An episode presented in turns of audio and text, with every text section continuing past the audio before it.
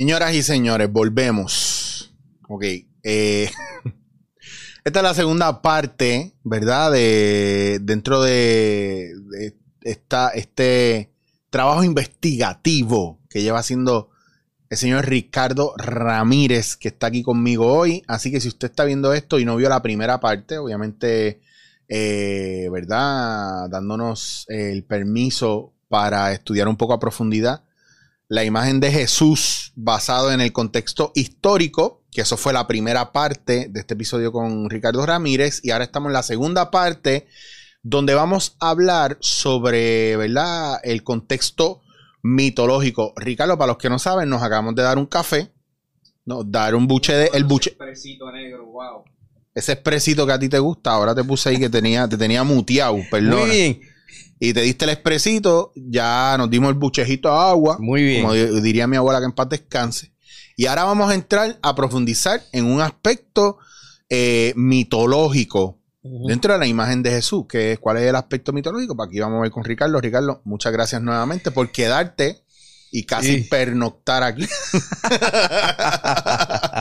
Muy bien. que por cierto, eh, la gente que entró a este episodio no ha visto el anterior, que es dentro del contexto histórico de quién fue Jesús o, cuál, o, o- o la otra historia de Jesús.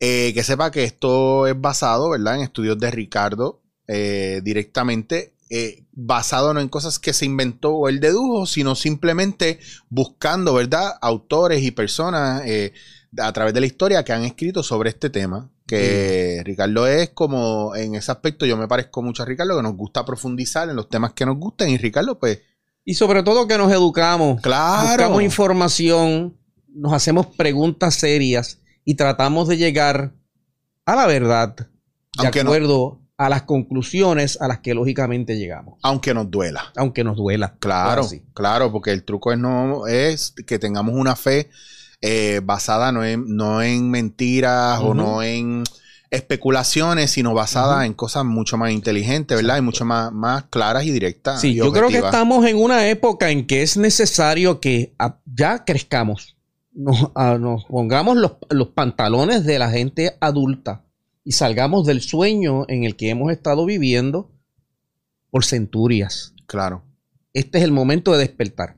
Allí que yo estoy como un- una persona que lo que busca es romper paradigmas, sacarlos de su zona de comodidad, de tal manera que ustedes puedan llegar a su verdad a través de su propio esfuerzo, porque en última instancia estamos aquí para autorrealizarnos. Y la autorrealización requiere trabajo personal, no es el producto de una fe ciega, es el producto de la búsqueda de la verdad.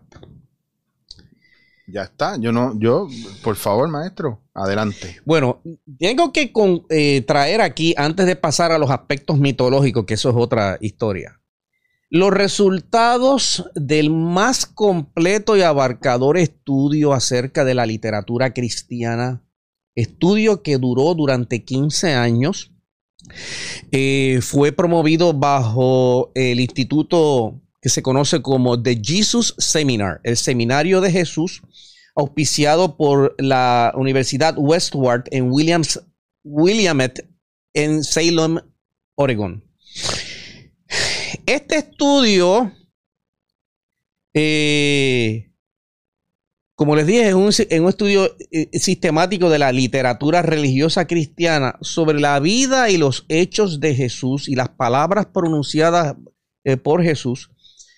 Comenzó en el 1985, terminó en el año 2000 y comprendió la participación de sobre 200 especialistas académicos que representan una alta diversidad en las tradiciones religiosas de Occidente.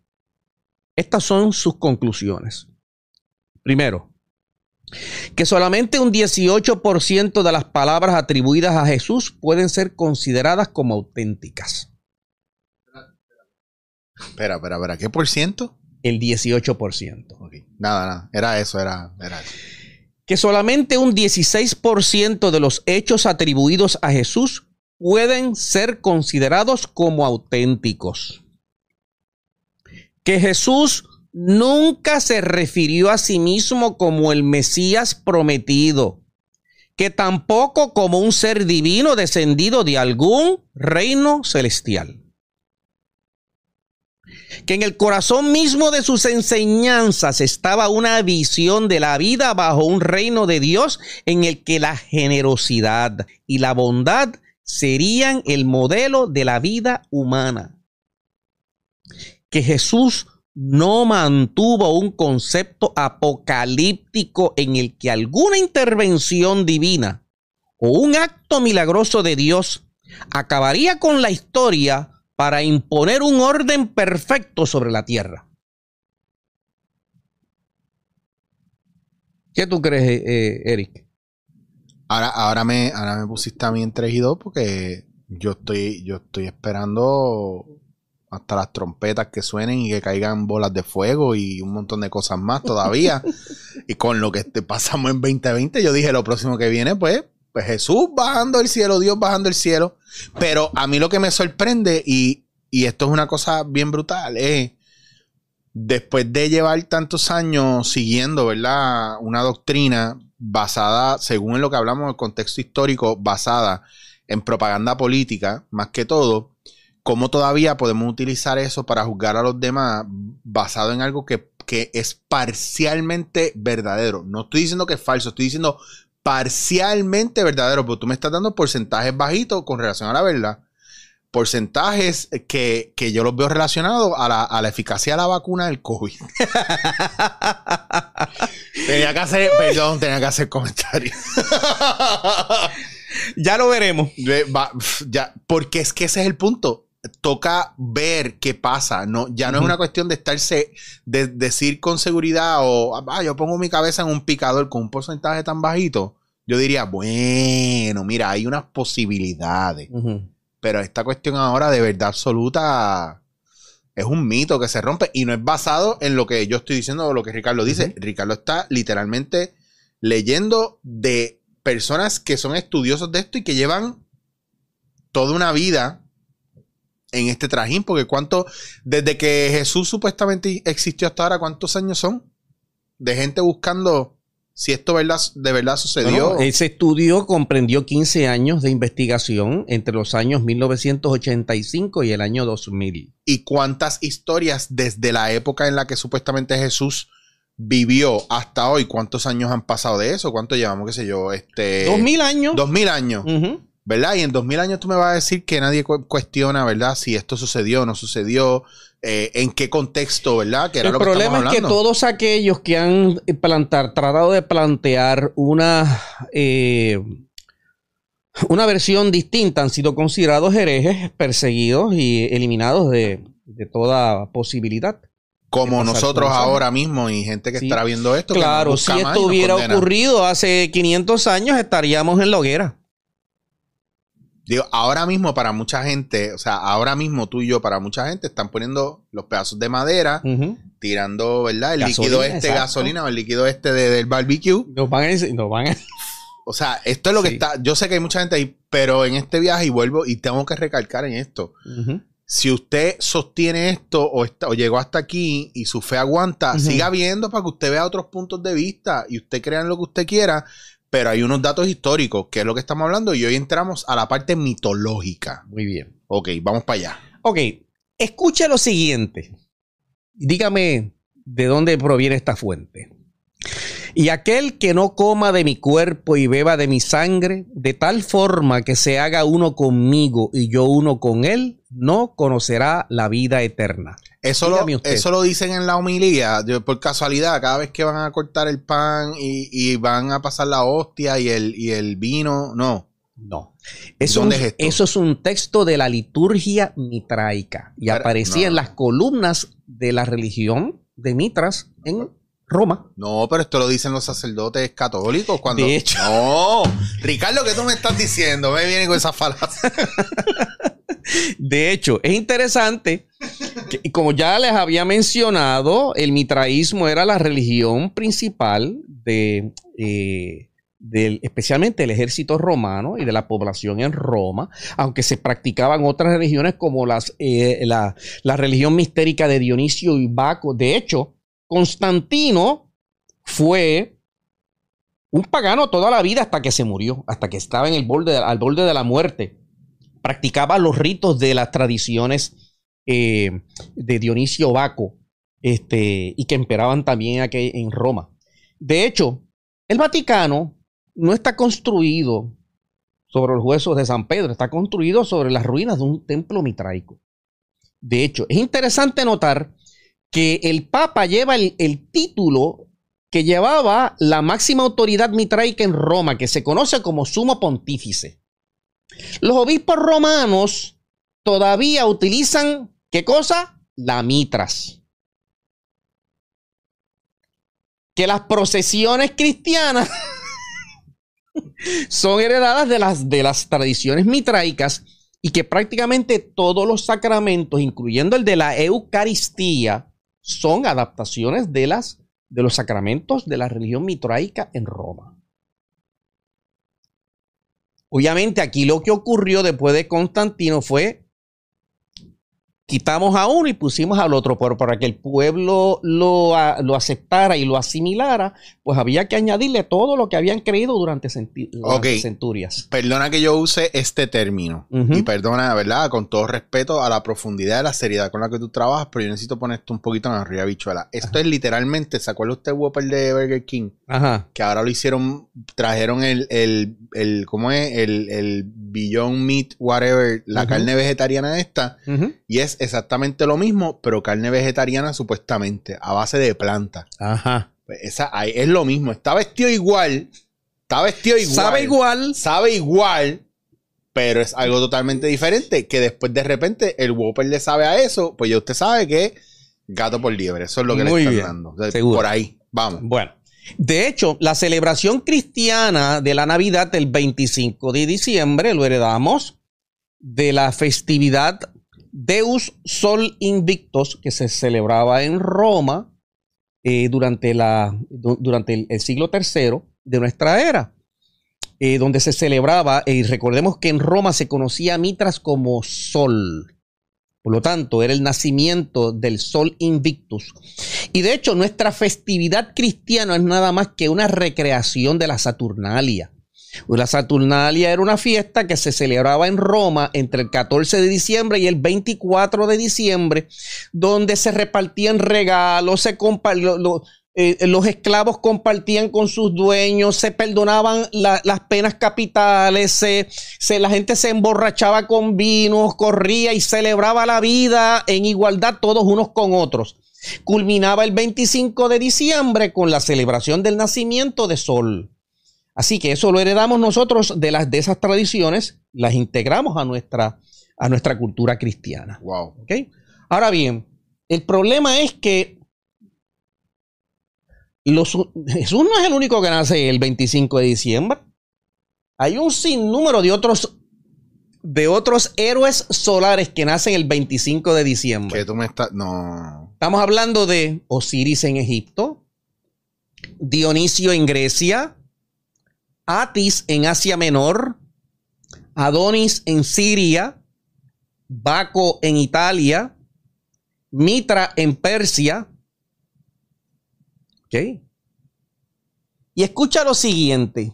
Hay estudios que han comparado eh, los relatos entre de, la vida de, Osiris, Dionisio en la tradición griega y Jesús. Y encuentran que uno y el otro son el alter ego uno del otro. Miras las coincidencias entre estos héroes solares. Wow. Primero,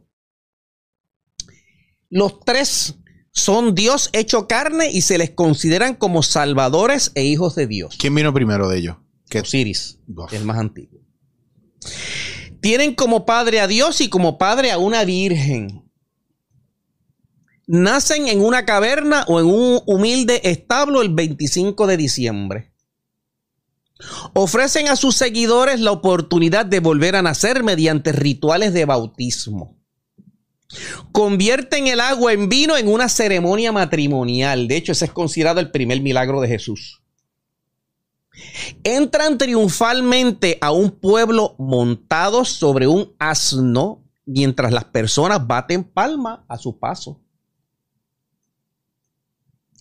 Mueren alrededor de la Pascua como sacrificio por los pecados del mundo.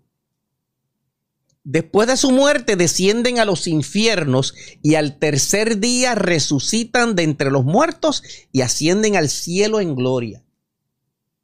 Sus seguidores esperan su regreso y el juicio final en los últimos días. Su muerte y resurrección se celebra con un ritual donde se come pan y se bebe vino. ¿Cuántos héroes solares han nacido de una virgen? Bueno, pues, hijos de una virgen, pues tenemos a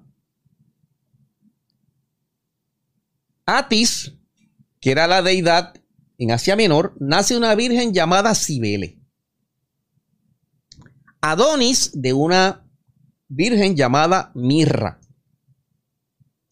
Aión en Alejandría de una virgen llamada Coré. Dionisio en Grecia de una virgen llamada Semele. Pitágoras en Grecia de una virgen llamada Partenis. Krishna en la India de una virgen llamada Devaki. Buda en la India de una virgen llamada Maya. Horus en Egipto de una virgen llamada Isis. Platón en Grecia de una virgen llamada Períctone. Y Esculapio en Grecia de una virgen llamado, llamada Coronis. Que by the way, ahí tiene para que tenga nombres para sus hijos. Ahí tiene para que deje de estar poniéndole nombre reggaetonero. ahí tiene un nombre bien chulo. Exacto. Mira, pero es bien interesante porque yo, la primera vez que yo escuché esto, que ya yo lo había escuchado y después para colmo, conociéndote a ti, tú y yo lo hablamos y, y, tú me, ¿verdad? Pues vuelves a traer el tema que yo había escuchado hace muchos años atrás. Me pasa como mm, cuando, cuando dentro del proceso, ¿verdad? Eh, hubo una época donde la música todavía no estaba el internet y tú escuchabas estos, estos ah, cantautores puertorriqueños cantando unas canciones que les dieron premios y todo y de repente voy a Italia, voy a Francia y yo digo, pero, pero esta canción la canta a menudo, pero esta canción la canta Dani Rivera, pero esta canción la cantaba eh, eh, Lucecita, pero esta canción la cantaba Glenn, esta...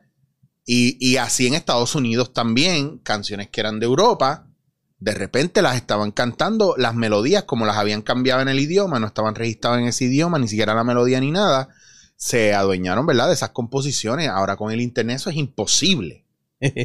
Pero de repente tú me estás diciendo esto y yo digo, ven acá, pero ¿y el copyright por estas historias? ¿Qué ah, pasó? Sí mismo. Bueno, te pasó lo mismo que me pasó a mí en mi reciente viaje a Italia. Que pensaba que me había liberado del reggaetón. que tuvieron a reggaetonazo desde Milán en el norte de Italia hasta Pompeya en el sur de Italia. Que, por cierto, permíteme hacer Pompeya, como yo sufro cada vez que yo veo una, un concierto, ¿verdad? O sea, saber que llegó el reggaetón allá cuando en, en las mismas ruinas de Pompeya han hecho conciertos hasta de Pink Floyd. O sea, en ese aspecto. Ahora, quiero que sepas que en estos días que estuve tomando una de las clases, son paréntesis para volver acá. Estuve tomando una clase de la de psicoterapia gestáltica y el profesor estaba hablando de que eh, se salió un estudio nuevo que está diciendo que el coeficiente intelectual de la humanidad en general ha bajado un, un porcentaje amplio gracias a los emoticones, los emojis, el reggaetón, etcétera, etcétera, por la manera en la que hemos simplificado el lenguaje y la manera de comunicarnos. Y después lo voy a hablar de eso, pero sigamos con la... ¿Cómo no? Es que eso es un tema, porque tú abarcas muchos de esos temas también, no solamente esto. Yo tengo aquí una lista de las conferencias que Ricardo puede hacer, que cuando acabemos al final de este episodio, Ricardo, no se me puede olvidar mencionar esto porque yo quiero que ustedes escojan la próxima charla que Ricardo va a hacer aquí. por favor, y la van a elegir ustedes. Vamos a seguir con esto. Ya vimos a nivel mitológico todos, todo, todos los, ¿verdad? Todos los que han nacido bajo una virgen. Exacto. Nacimiento virginal. Seguimos entonces por aquí. Vamos por ahí. Anunciados por una estrella y visitados por sabios. Krishna y Buda. De las tradiciones orientales.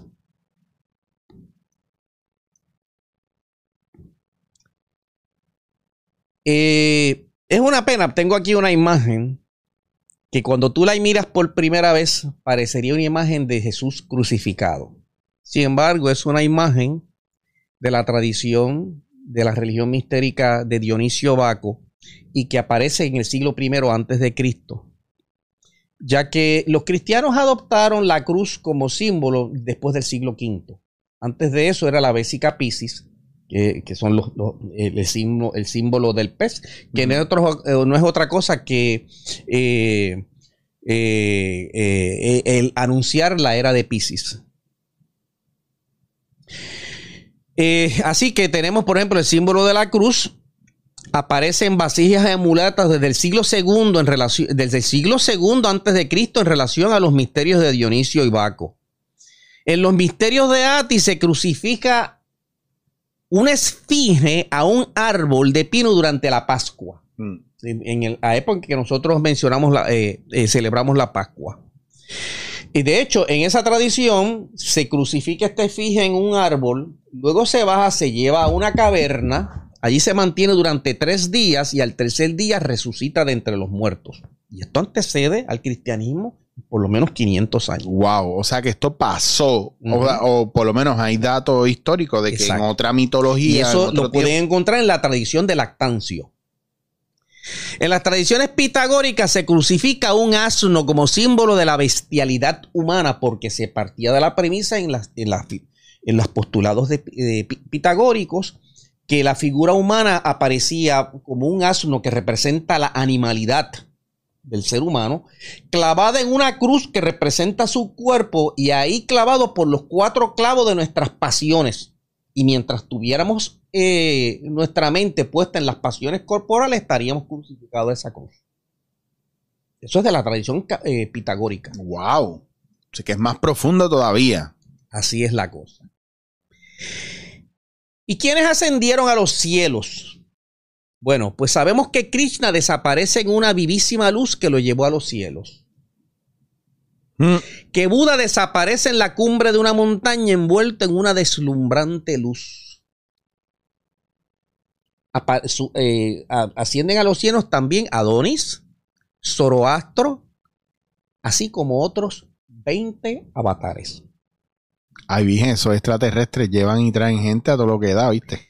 Tan es así que cuando comienzan las polémicas en el siglo III acerca de la posibilidad de la, de la vida de Jesús, los filósofos romanos como Celso continuamente critican a estas comunidades cristianas indicándoles que ese personaje que aparece en esos evangelios, en esas escrituras, ya existía con anterioridad en todos estos avatares que hemos eh, mencionado, en todos estos héroes solares.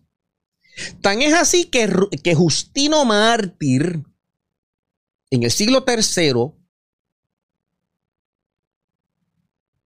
desarrolla toda una nueva eh, teoría, indicando, fíjate la postura de Justino Mártir cuando es confrontado con esta realidad que plantean los filósofos romanos, y concibe lo que él llama la imitación diabólica, que consiste en lo siguiente, y declara Justino Mártir, apologista cristiano del siglo III. El demonio ha plagiado con anticipación la historia de Jesús antes de que hubiera ocurrido en un intento de este por engañar a los tontos y débiles. O sea, Justino Martín le echó la culpa al diablo. De una realidad que venía siendo señalada por los, por los eh, eh, filósofos romanos. Ah, ¿y alguien ustedes conoce al Cristo de los aztecas?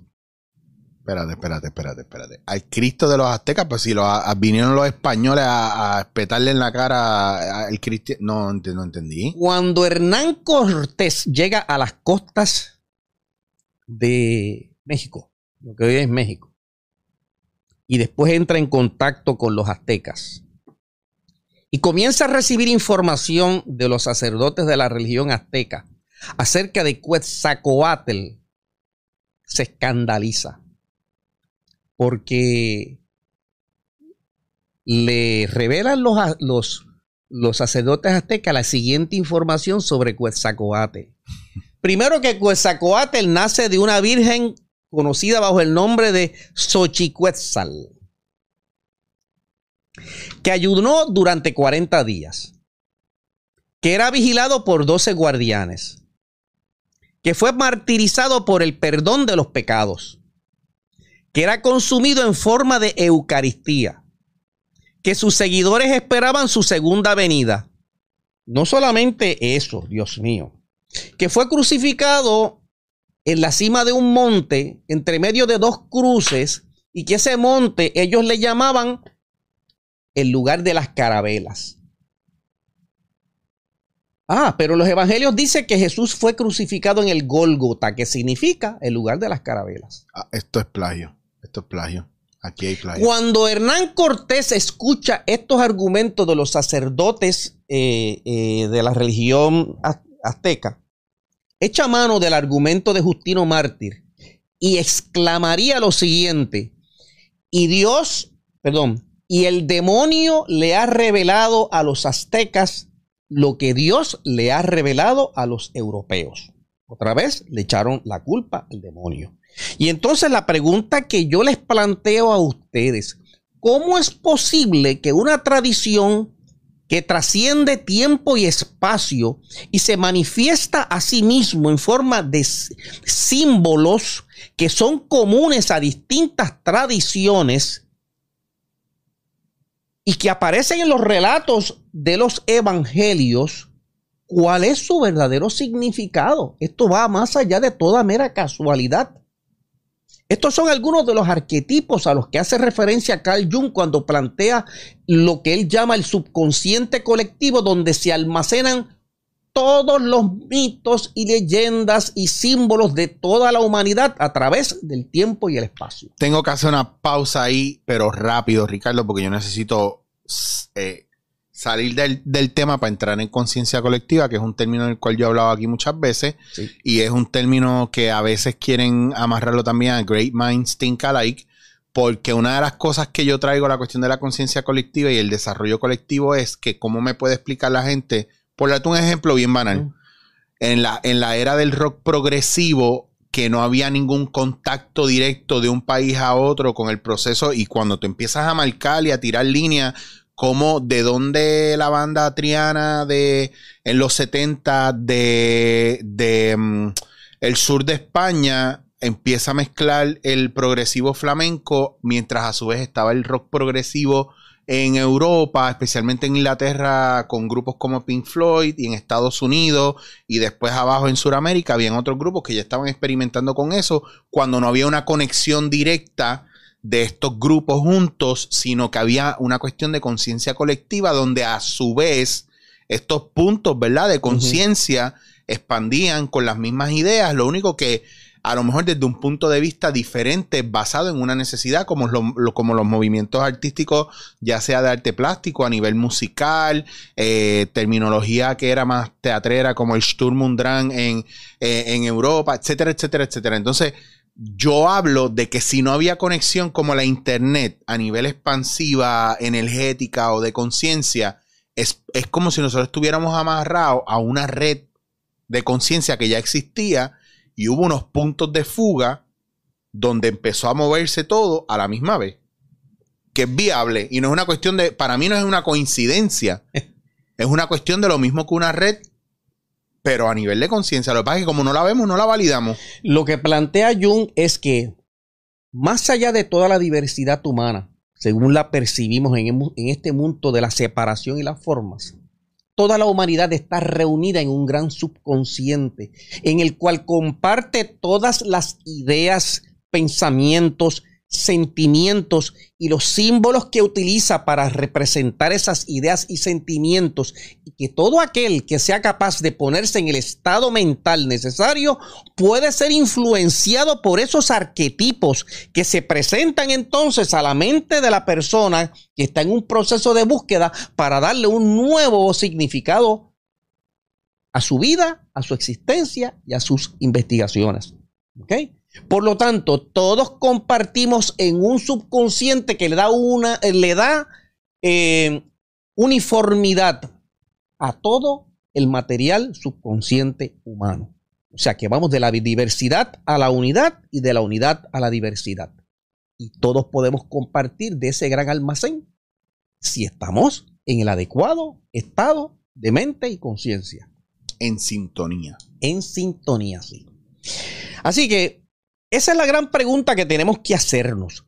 ¿Qué es lo que tiene que revelarnos esta, estos símbolos y estos mitos que se preservan a través de las distintas culturas que están separadas por tiempo y espacio? Pues posiblemente estén revelándonos algo muy importante acerca de la naturaleza de nuestro ser. Si usted, eh, por, ejemplo, lee del filósofo norteamericano Joseph Campbell, uno de los grandes especialistas en mitología, encontrará posiblemente luz acerca de, este, de, este, eh, de esta realidad eh, psíquica y mental de los seres humanos. Decía Joseph Campbell y argumentaba que los mitos no son una mentira, los mitos son alegorías, que son como la penúltima verdad, porque la última no puede ser expresada en palabras. Fíjese lo que explica y lo que plantea Joseph Campbell en relación al nacimiento virginal. Si usted toma literalmente el asunto del nacimiento virginal, según aparece en los evangelios, usted tendría que concluir que está ocurriendo un evento que va contra la naturaleza.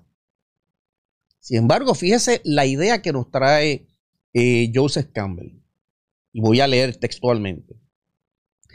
Al referirnos al nacimiento virginal de Jesús, debemos tomar en consideración el simbolismo que encierra su verdadero significado espiritual. En todas las culturas conocidas, sus héroes y semidioses han nacido todos de esa manera porque ese nacimiento está motivado por la compasión y no por el deseo de poder o la sexualidad o la autopreservación. En ese sentido, el nacimiento virginal es en realidad un segundo nacimiento que ocurre cuando comenzamos a vivir la vida desde el centro cardíaco. De esa manera, los tres centros inferiores de la naturaleza psíquica y espiritual son trascendidos y quedan sujetos al servicio del corazón. Estamos hablando de un proceso de realización interior, un segundo nacimiento, donde morimos al aspecto inferior y animal de nuestra naturaleza y renacemos, impulsados por el centro cardíaco a la luz del amor y de la plenitud. Y posiblemente estos mitos nos están, nos están señalando los siguientes que ese Señor llamado Jesucristo no es un evento en la historia, es un principio que se perpetúa en cada ser humano que nace en este planeta, que nace en la caverna de este mundo, la oscuridad de la caverna de este mundo, que tiene que pasar por el proceso de crecimiento, sufrimiento, crucifixión, y que para redimirse tiene que morir descender a los infiernos para luego resucitar y renacer a la plenitud de la vida espiritual. En ese sentido, y desde el punto de vista de la mitología, lo que posiblemente estemos diciendo es que Jesús no es nada más que el símbolo de nuestro aspecto de la vida individual y material, mientras que Cristo es el aspecto divino al cual podemos resucitar a través de un proceso de autorrealización. De hecho, es interesante notar que esos evangelios considerados canónicos, esos cuatro evangelios, hablan de una realidad colectiva, de un mensaje que emana de esos evangelios y que es central a esa, a esa teología, en el cual es importante estos procesos de amor, compasión, fraternidad, etcétera, etcétera, como un proceso de supervivencia si queremos vivir en una sociedad civilizada. Sin embargo, en los evangelios gnósticos, cuando tú los lees, y ves la, el, diálogo entre Jesús y sus, eh, y sus discípulos, esos evangelios se están refiriendo a un proceso de autorrealización. ¿Qué trabajo tengo yo que hacer para alcanzar el misterio de la revelación del reino de los cielos y poder renacer yo como persona a una plenitud de la vida espiritual a través de la revelación? Fíjate, que los evangelios catónicos entonces se están refiriendo a un evento de cómo debemos manejar nuestra vida desde el punto de vista externo. Cuán importantes son las buenas relaciones entre unos y otros. Hazle a los demás lo que quieras que te hagan a ti, que es esencial dentro de este mensaje, mientras que los evangelios gnósticos están hablando del proceso de autorrealización, porque parten de la premisa de que la chispa divina está ya dentro de nosotros que puede ser despertada y renacer a ese principio divino que está en potencia en cada uno de nosotros. Así que eso es lo que posiblemente podemos derivar de este personaje de leyenda llamado Jesús. Y la pregunta es, ¿existió o no existió? Ay, Virgen. Yo sé que hay gente que aún después de haber escuchado esto van a decir que sí, pero sin, sin o sea, habiendo negado todo lo histórico. Pero hay otros que van a decir que no es que no haya existido, es que es como tú dices, podría ser un ideal o, un, no sé, una, una forma de verlo eh, que no es eh, física del todo. No sé, una imagen. Fíjate, enfrentado a estos hechos, por ejemplo, el galardonado premio Nobel Albert Schweitzer escribe un libro titulado The Quest for the Historical Jesus, en el cual concluye lo siguiente. El Jesús de Nazaret, a quien conocemos públicamente como el Mesías, quien predicaba la ética del reino de Dios, quien fundara el reino de Dios sobre la tierra, quien muriera para dar a sus trabajos un final consagrado, en realidad nunca existió. Wow. En contraposición, en tenemos la, declaración hecha por Albert Einstein, quien eh, públicamente en una entrevista declara lo siguiente. Nadie puede leer los evangelios sin sentir la presencia de Jesús. Su personalidad pulsa con cada palabra. Ningún mito podría estar lleno de tal vitalidad. Fíjate, como dos premios Nobel tienen llegan a conclusiones diametralmente distintas. Que todavía dentro de... Son dos premios Nobel, pero son dos personas importantes en la historia. Sí. Y, y basado, ¿verdad? En, puntos de vista totalmente diferentes, aún así, siendo personas, ¿verdad? De, de tanta importancia. Ok. Ahora bien, Eric, ¿Jesús existió o no existió? Ahora yo te voy a dar mi opinión basado también en evidencia. Pues yo creo que sí existió y parto de la premisa de que la ausencia de evidencia no es evidencia de que un hecho no haya ocurrido. Me da la impresión de que si nosotros partimos de la premisa de que Jesús no existió, entonces tenemos otro problema. Tenemos un problema más grande, porque entonces, ¿quién concibió el mensaje esencial que trae Jesús al mundo? Fíjate que lo que exuda de los evangelios, esa cultura de amor, esa cultura de compasión, esa cultura de hacer a los demás lo que quieres que te hagan a, a, ti mismo. Esa cultura que dice si te dan una bofetada un cachete, pon el otro para que te den el próximo. Y la cultura del perdón y la compasión representan un paradigma totalmente distinto a las tradiciones religiosas de esa época, sin paralelos ninguno en las tradiciones religiosas de los judíos ni en las, ni las tradiciones religiosas eh, de los eh, eh, de, las iglesias mistéricas de Grecia y Egipto, ni siquiera aparece en las, en las tradiciones religiosas de Oriente. Representan un nuevo marco de referencia de la espiritualidad a ser manifestada.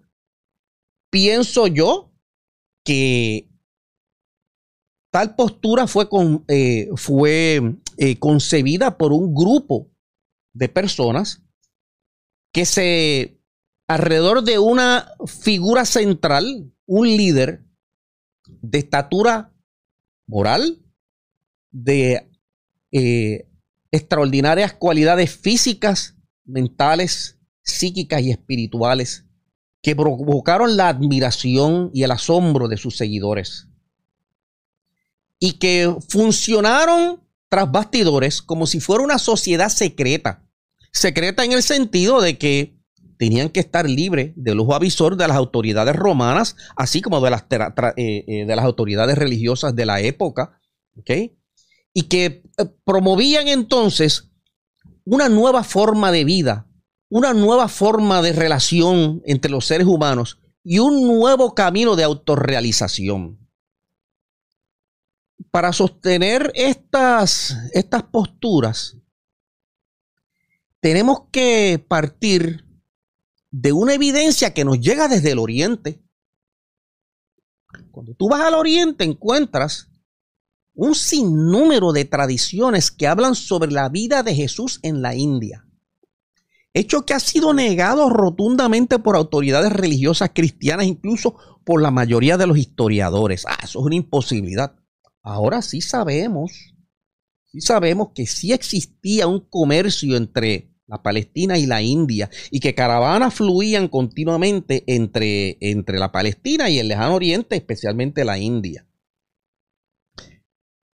Si partimos de la premisa de que Jesús era nazareno, o sea, que estaba relacionado a los esenios, a la comunidad de los esenios, que radicaba principalmente en lo que hoy llamamos Haifa, al norte de, eh, la Palestina. ¿Ok?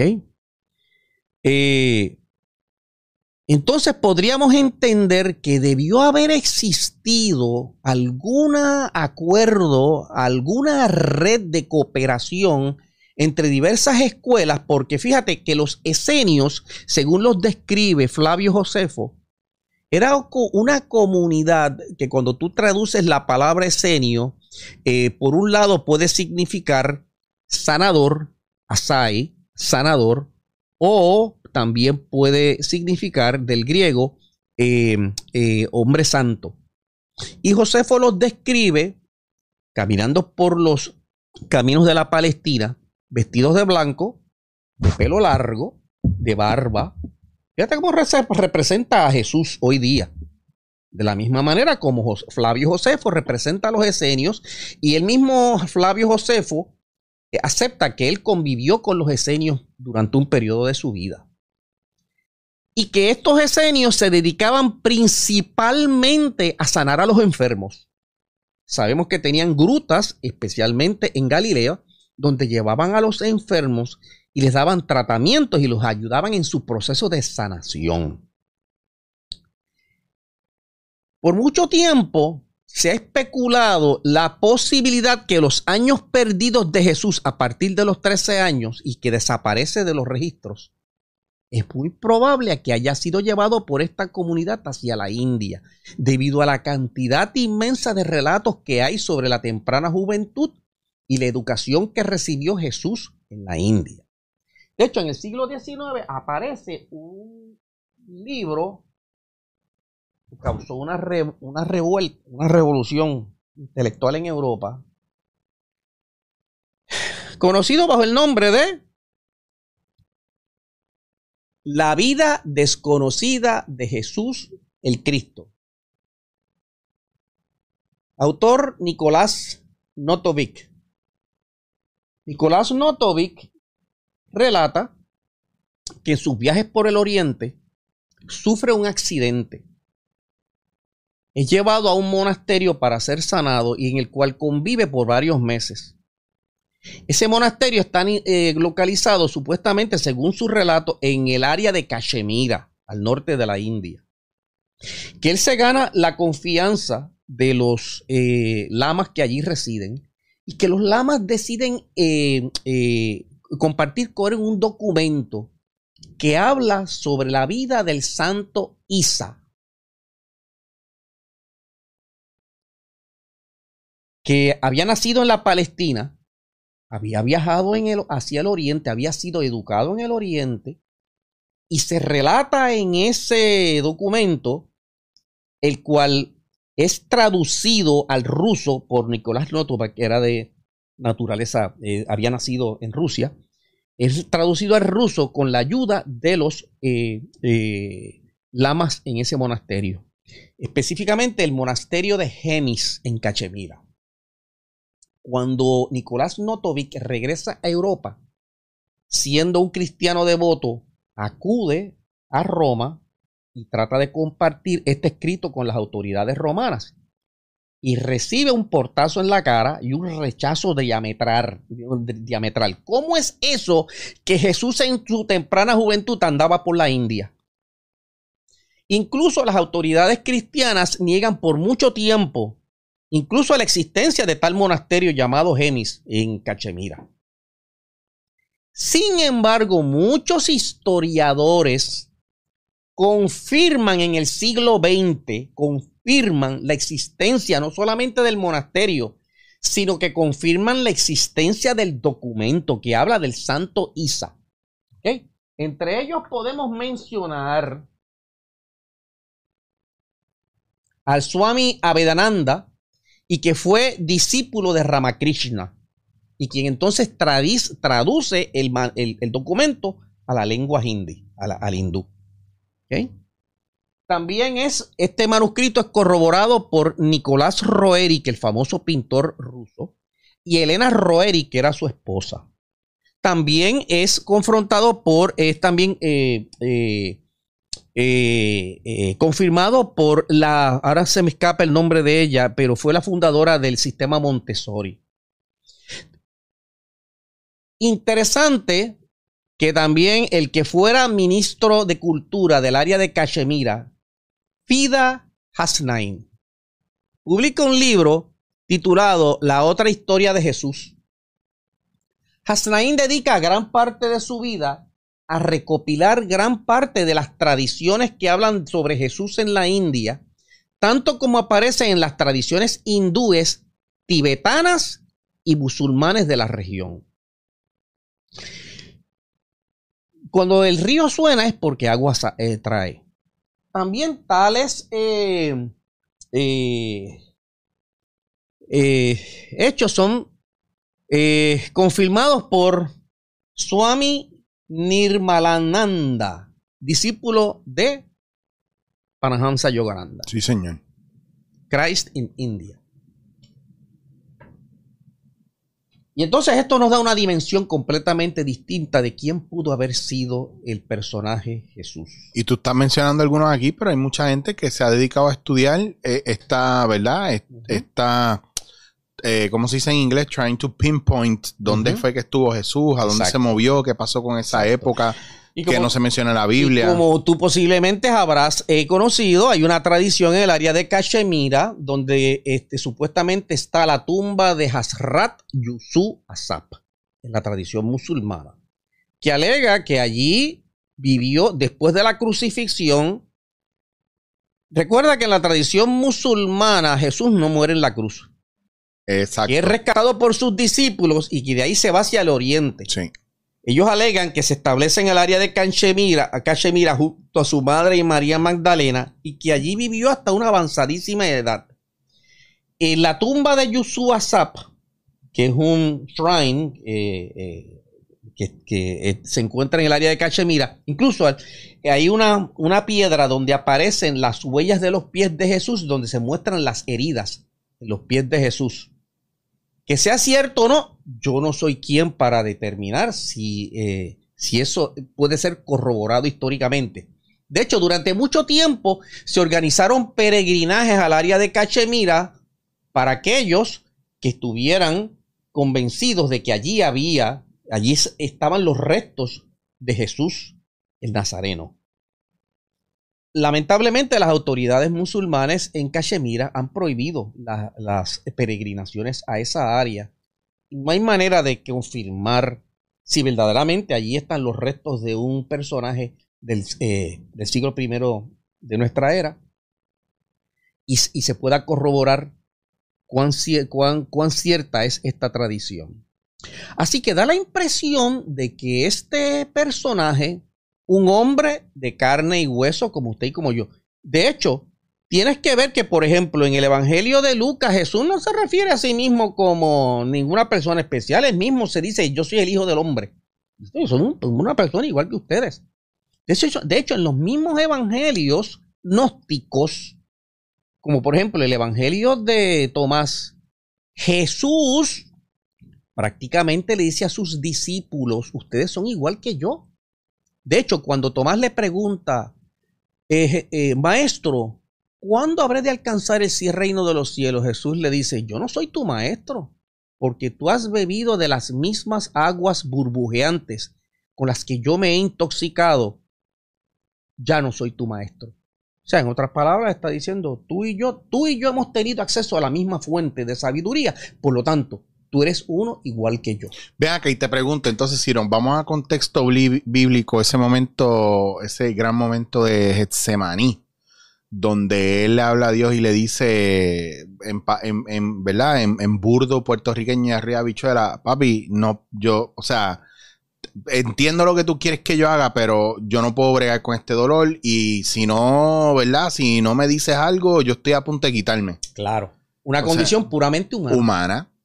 Esa es la cosa. Donde ahí está, si, si lo transfiero a lo que yo creo de que venía hablando de esto hoy, del espíritu viviendo la experiencia del cuerpo, la dolencia, la frustración, la incertidumbre, el miedo, ¿verdad? Ese momento eh, me están sudando las manos, estoy cagadillo, estoy echando para atrás, este, ¿qué está pasando aquí? Esto que viene para mí es fuerte, tú, tú me estás, o sea, me tengo que entregar, me van a hacer canto, me van a matar. O sea, me, la carne empieza a sentir, las emociones empiezan a aflorar. Eso es una condición humana, de, espíritu viviendo la experiencia del cuerpo. Nada, puramente humana. Claro. Así que estamos hablando de un personaje de carne y hueso como usted y como yo, altamente educado. De hecho, yo lo considero como una de esas grandes almas de la humanidad, como en la tradición hinduista donde se refieren a estas almas como los sadis, que son seres que han superado ya todo su proceso evolutivo, este mundo de las formas, pero están disponibles para ayudar a la raza humana, especialmente en aquellas épocas que son trascendentales y críticas.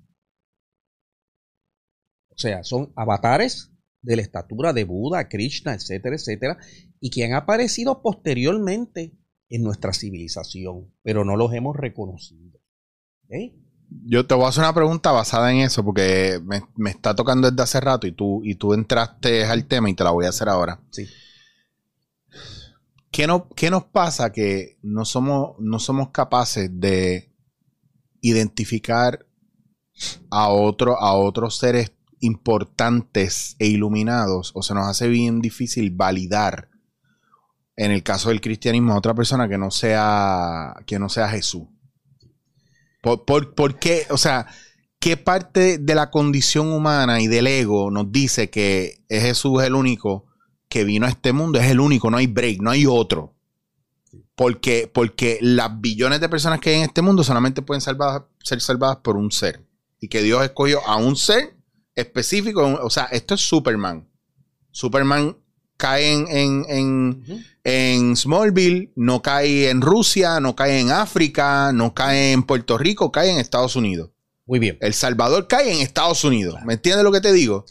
Recuerda, todos tenemos nuestra propia zona de comodidad, nuestro propio marco de referencia en el que nos sentimos cómodos y a gusto.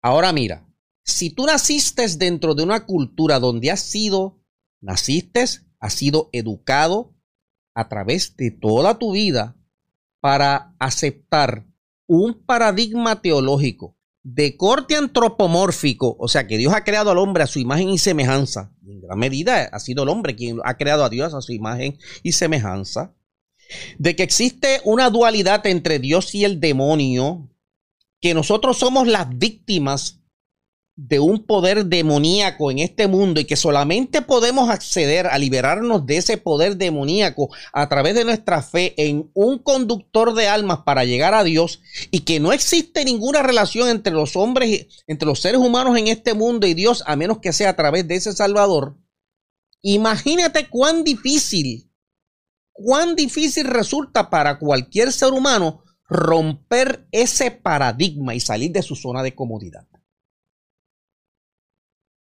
resulta en gran medida trágico despertar a esa realidad como la que estamos planteando eh, puede, resultar desagradable, insultante, terrible, algo que no puedo aceptar porque tú has sido acondicionado a través de toda tu existencia desde que naciste a ese paradigma teológico. Entonces de momento aparece un paradigma distinto que plantea algo que no tiene nada que ver con un dios antropomórfico, de un panteísmo místico en, que, el que Dios, naturaleza y lo humano son distintos aspectos de una sola realidad cósmica y que la chispa divina está, eh, está en potencia dentro de ti y que tú mismo te puedes convertir en un Cristo viviente. Ah, eso es algo inconcebible para mí. Eso es una, eso es una cuestión bien un poquito chavá, un poquito jodida del ser humano, ese aspecto de que yo le digo a la gente, si Dios me hizo a su imagen y semejanza, entonces yo tengo una divinidad, ¿verdad? Y una, una posibilidad de... No, no, no, no, eso no es lo que él quiere decir. No entiendo. Entonces, ¿cómo tú me estás diciendo? O sea, valórate y valídate, pero no conmigo. O sea, eso es lo que me estás diciendo, que es una cuestión elitista, es lo que yo estaba hablando del libre albedrío. Entonces, ¿alguien me puede explicar las reglas del libre albedrío? Porque yo no las estoy entendiendo. ¿Alguien me puede explicar los parámetros de, Dios nos creó y su imagen y semejanza y vuelven atrás y, me quieren, y, me, y me quieren recitar la Biblia? No me quieren explicar fuera del contexto que no sea textual bíblico. Y yo, no me estás explicando, me estás leyendo un pasaje bíblico. Eso es lo que te estoy diciendo. Que no puedo entenderlo en ese contexto. No me interesa porque es muy limitante. Pues esa es la razón por la cual, como producto de una conveniencia política en el siglo IV, muchos de los textos, especialmente los evangelios gnósticos, son dejados fuera del canon porque presentan un paradigma que es 180, 180 grados distinto a lo que perseguía los líderes políticos romanos. Los líderes políticos romanos perseguían una sola religión bajo un solo emperador, con una jerarquía eclesiástica al cual estuviera sometida toda la población.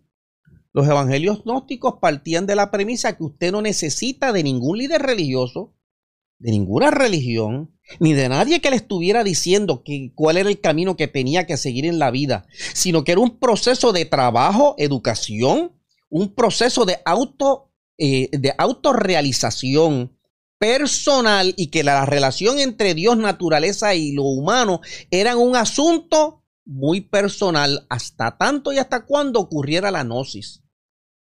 De hecho, es interesante notar que entre algunos de los apologistas eh, cristianos más evidentes, por ejemplo, está eh, Orígenes de Alejandría, obispo de Alejandría.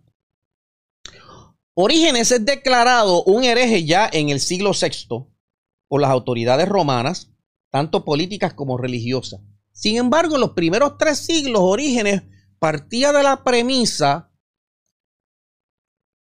que él llamaba la apocatástasis, que significa el retorno a la unidad, donde él partía de la siguiente premisa, que en el principio Dios había creado a todas las almas y que en el final todas las almas serían reunidas en la unidad, pero que entre el principio y el final serían necesarios muchos renacimientos hasta alcanzar la gnosis, comprendiéndose la gnosis como ese estado de revelación donde se revela, se revela el Cristo o el Dios en ti. De hecho, es interesante notar, por ejemplo, cuando tú lees las cartas de San Pablo, cuando estás leyendo la carta a los Gálatas, en, que, en el que se describe cuando el encuentro que tiene Pablo de Tarso con Cristo, donde se relata que es derribado de su caballo ante una luz cegadora, que queda momentáneamente ciego. Ciego. Fíjate las palabras que usa Pablo de Tarso. Sa- Saulo de Tarso es quien su nombre cristiano fue. Sí, San exacto. Pablo. Sí. Fíjate las palabras que utiliza. Sí, porque es que sé que va a venir uno inteligentito a corregir. Ajá. Claro. Dale. Y entonces, fíjate las palabras que utiliza. En ese momento él dice, y en ese momento Dios me reveló a Cristo en mí. No, no dice que me reveló a Cristo a él, sino que me reveló a Cristo en mí. O sea, está hablando de un proceso de realización interior y que esa ceguera que sufre no es nada más que la ceguera que es necesaria para apartarnos de las cosas de este mundo y entrar en un proceso de recogimiento interior. Donde nos apartamos de este mundo, no vemos las cosas de este mundo y solamente contemplamos la gloria de la divinidad en nosotros. Que incluso dentro de la misma historia de Saulo de Tarso, Saulo de Tarso era un perseguidor y un chota de. Y, se- Exactamente. y cuando se convierte, ¿verdad? A, a seguir a la, la palabra como tal, ahí es que su nombre cristiano se vuelve Pa-. Pablo. Así que mira el juego de palabras. De hecho, muchos cristianos gnósticos, líderes del gnosticismo, como Valentino y Marción, consideran a Pablo como su iniciador neumático. Mm, Neu- neumas, que significa aire o aliento, ¿ok? Porque eh, eh, eh, según Pablo escribía en una doble interpretación, una que podía ser interpretada literalmente y otra que podía ser interpretado filosóficamente. Y fíjate el juego de palabras utiliza Pablo para describir ese evento. Está hablando de un evento de realización interior. Y eso es lo que proponen los cristianos de las tradiciones gnósticas. Que la chispa divina ya está aquí. O sea, Cristo está en ti. Todo lo que hay que hacer es descubrirlo y permitir que se manifieste en este mundo. Y lo más brutal es que hay una parte, ¿verdad? De, dentro del cristianismo mayormente, de las enseñanzas, donde se le exhorta al cristiano a buscar a Dios en los demás, a reconocer a Dios y al Cristo en los demás. Y sin embargo, el juego de, de Brahma ante Maya es que Maya engaña a Brahma y lo, le borra la memoria y le corta en pedacitos y lo mete en cada uno de los seres humanos. Y el juego de Brahma es, una vez despierta en el ser humano, es despertar a Brahma, ese otro pedazo de Brahma en el que le sigue y así sucesivamente, buscando un pedazo de Brahma en cada uno de ellos, Y que, que- es Y exactamente lo que es, mismo. no es otra cosa que la unidad esencial del alma humana. O sea, nosotros que somos los pedacitos, así como Osiris fue picado en pedacitos y dispersado por todas las tierras, el descubrir a la chispa divina en nosotros es, es recoger todos los pedazos en una sola unidad viviente y realizada a través de la gnosis o la iluminación. Como dirían los, ca- los catalanes, caguen tot. Pero ya usted se imaginara. Ricardo, nosotros podemos decir que ya resumimos esto y cerramos aquí Sí. y con esto podemos No cerrarlo. hay nada más que hablar. ya Yo está. creo que con esto es suficiente para que, o sea, el propósito de esto es, Este disclaimer es bien importante, escúchenlo, te voy a ponchar a ti solamente. el propósito y la, la única razón por la cual planteamos temas tan difíciles como estos es para que primero usted despierte del sueño en el que ha estado sumergido durante toda su vida. Se motive a buscar, a investigar, a escudriñar. Hace unos años, cuando salió la película El Código da Vinci, eso fue un trauma para la iglesia aquí en Puerto Rico. El arzobispado de San Juan me invita a un programa que ellos graban. Eso está grabado. Como yo soy Rosa Cruz y en el Código da Vinci se menciona eh, a la Rosa Cruz como representante de María Magdalena, ellos quieren saber cuál es la postura, querían saber cuál era la postura de la Orden Rosa Cruz con relación a eso. Y en ese programa yo les recuerdo a los cristianos, ¿por qué ustedes se confunden por un relato novelesco? Si el propósito de un novelista es entretener. El problema con los cristianos es que, para empezar, no conocen su propia literatura religiosa. De hecho, este señor Bart, ah, este, eh, Bart Ehrman, que lo, ahorita eh, cité de su libro Misquoting Jesus, le hace una pregunta a sus estudiantes. ¿Ustedes creen que los evangelios son la palabra de Dios? Y todo el mundo levanta las manos. Ustedes leyeron el código da Vinci y todo el mundo levanta las manos. ¿De cuántos textos se compone el Nuevo Testamento? Nadie sabe. Y entonces le pregunta, ¿usted me quiere decir que si usted considera los evangelios como la palabra de Dios y leyeron el código, todos leyeron el código da Vinci, ¿A ustedes no les interesaría saber qué tiene que Dios decir a través de los evangelios? ¡Boom! Entonces, si tú no conoces tu literatura y mucho menos investigas sobre la historia que da origen al movimiento cristiano, entonces, obviamente, cuando sale una novela como esa, que es fácil de desmentir, de hecho, el, eh, el, el autor utiliza un truco donde en la primera, en la primera página aparece una serie de eventos que él dice que son eh, evidencia histórica cuando todos se pueden rebatir fácilmente de que realmente no son historia verdadera. Es un truco que utiliza el novelista Dan Brown para atraer la atención. O sea, él es un genio en ese sentido, atraer la, la atención y una vez tú quedas atrapado, no te puedes separar del libro. Con razón, con razón ha vendido tanto tantos ejemplares de esa novela. Claro. Entonces tú nuevamente confundes una novela que, cuyo propósito es entretener como si fuera historia verdadera y lo, y lo tomas como un insulto.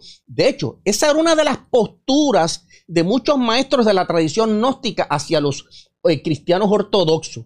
El problema con ustedes es que esa literatura que ustedes tienen es eh, literatura para párvulos y el, error de ustedes es confundir las alegorías que ahí están escritas como si fueran historias verdaderas.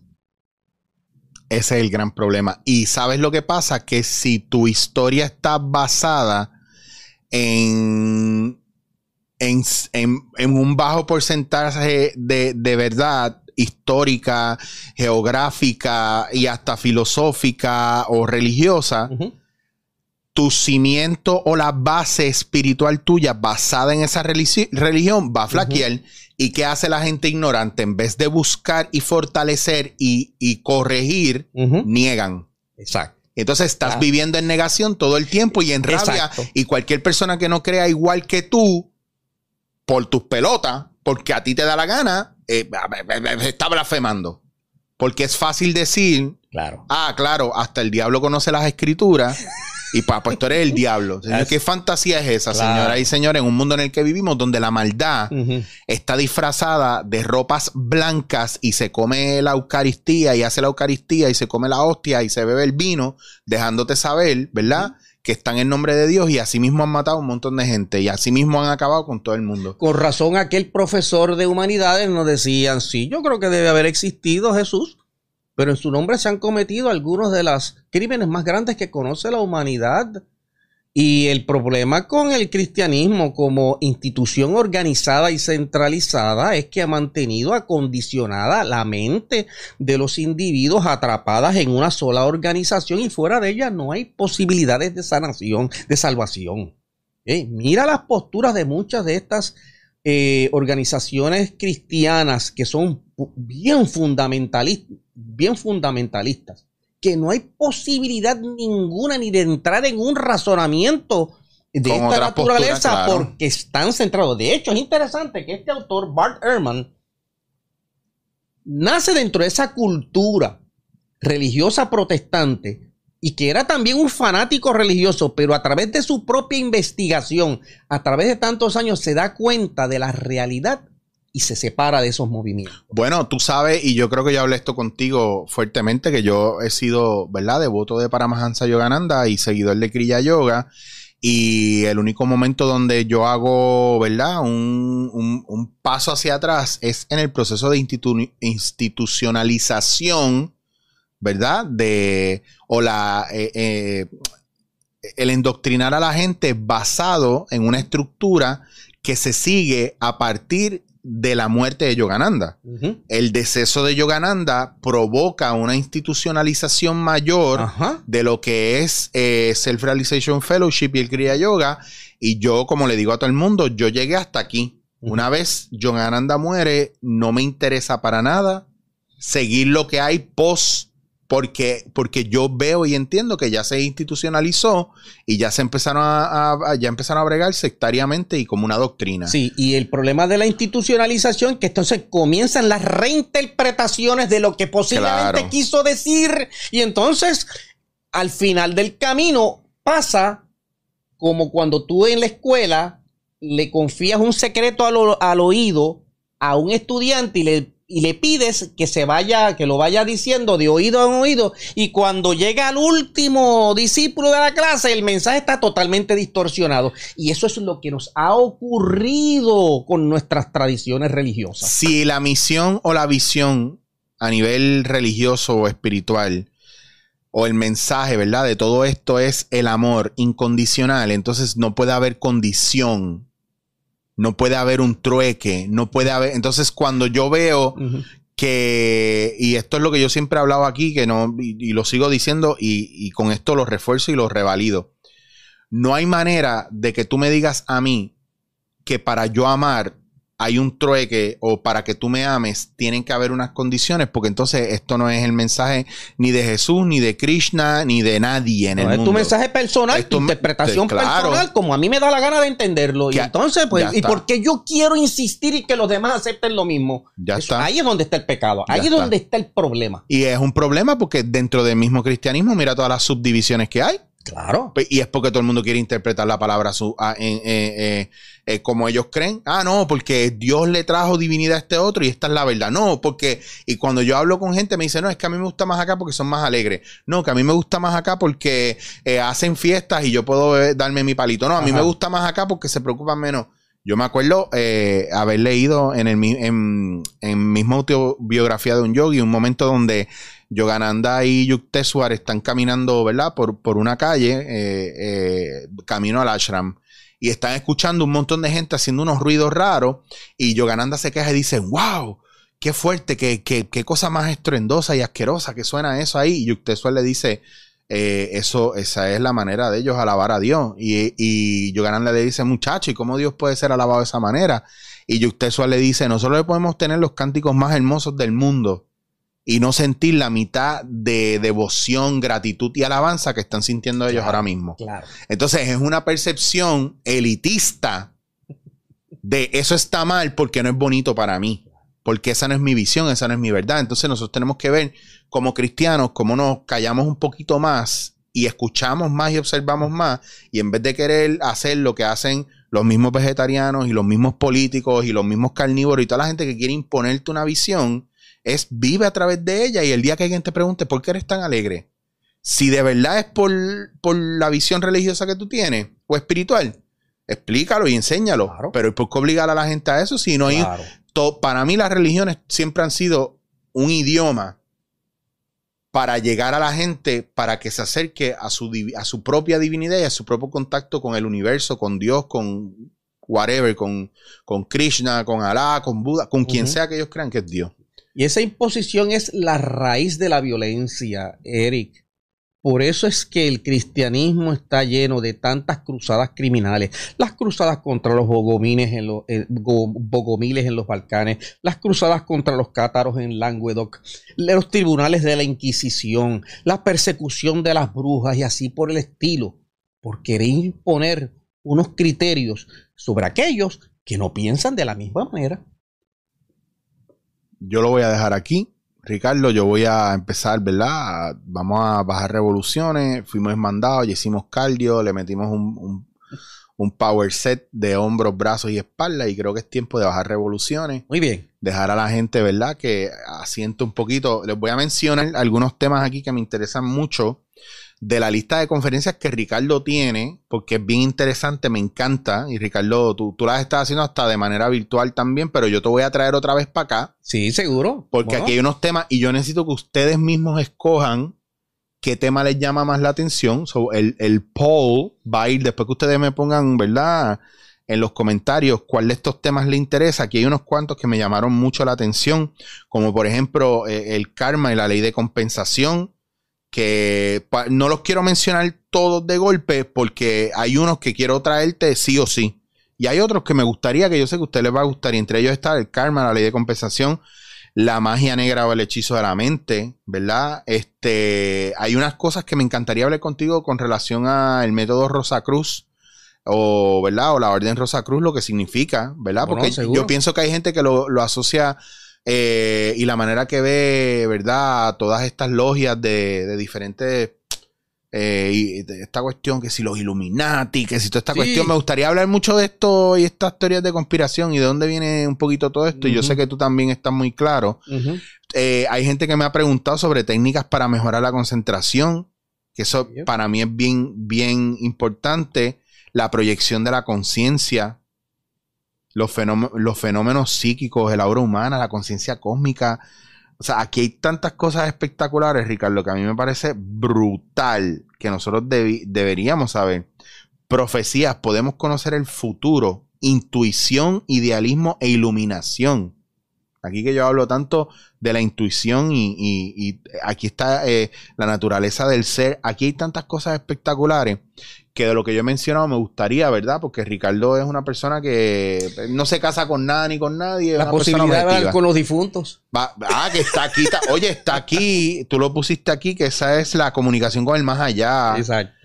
Eh, hay unos temas bien brutales, bien brutales, y podemos hablar de eso porque hemos hablado de estos temas cuando nos sentamos en casa, tranquilo, mm, el cafecito también allá, la coladita. Ricardo ha sido cafetizado de manera efectiva, eh, porque mi palabra es la palabra del café, y yo si voy a imponer a la gente cosas como a beber café. Ricardo, nuevamente. Y bueno que hace el café. Oye, y no, y, que, y que en ese aspecto, así como he aprendido mucho de ti, eh, la apertura que has tenido a aprender a cómo colar tu café. Eh, ya te tenemos seteado, gracias a la gente de Millennial Coffee. Y lo bueno que me queda. ya no, ya eso de. A gente, hay gente a meterle las cabras con el café, no hay break. Como le decía a tus panas baristas. Ya Eri me enseñó, así que lo voy a sustituir a todos. No son necesarios. Esa es la que hay. No, no. ¿Por qué? ¿Por qué? Eh, darle la comida a una persona cuando le puede enseñar a pescar y a preparar su Muy bien. comida. Y literalmente, mira, independiente por demás. Ricardo, gracias a un millón. ¿Tú tienes algún lugar donde la gente te pueda conseguir y ver cosas tuyas o tú estás en tu proceso de preparación? No, exacto. Yo estoy organizándome este, para ver de qué manera podemos entonces virtualmente crear este, estas charlitas este, ya de manera virtual, este, ya que se nos imposibilita poder seguir dando las las conferencias de manera presencial, pero eventualmente lo estaremos anunciando. Estoy comprando mi equipo, estoy organizándome, estoy hablando con gente que me puede ayudar en esto y así ya eventualmente lo vamos entonces a anunciar. Así que ustedes saben, estén pendientes, obviamente por aquí, porque estamos literalmente metiendo a Ricardo en el mundo de la tecnología, el blogging, los podcasts, para que usted siga, ¿verdad? Educándose y aprendiendo eh, de una manera que sea confiable, objetiva, pero sobre todo que usted entienda. Y Ricardo es una persona bastante objetiva y a mí me gusta hablar con él porque no se casa con nada ni con nadie. A él le gusta mucho buscar. Tiene su manera de pensar, tiene sus posturas, pero eso no le impide, ¿verdad? Ver más allá y analizar otras cosas. Y de eso se trata. Eh, la, comunicación no es solamente hablar, es también saber escuchar. Perfecto. Y ya está. Y así que, Ricardo, nuevamente muchas gracias por estar 18 horas conmigo aquí grabando. y esto fue dándote en la cara.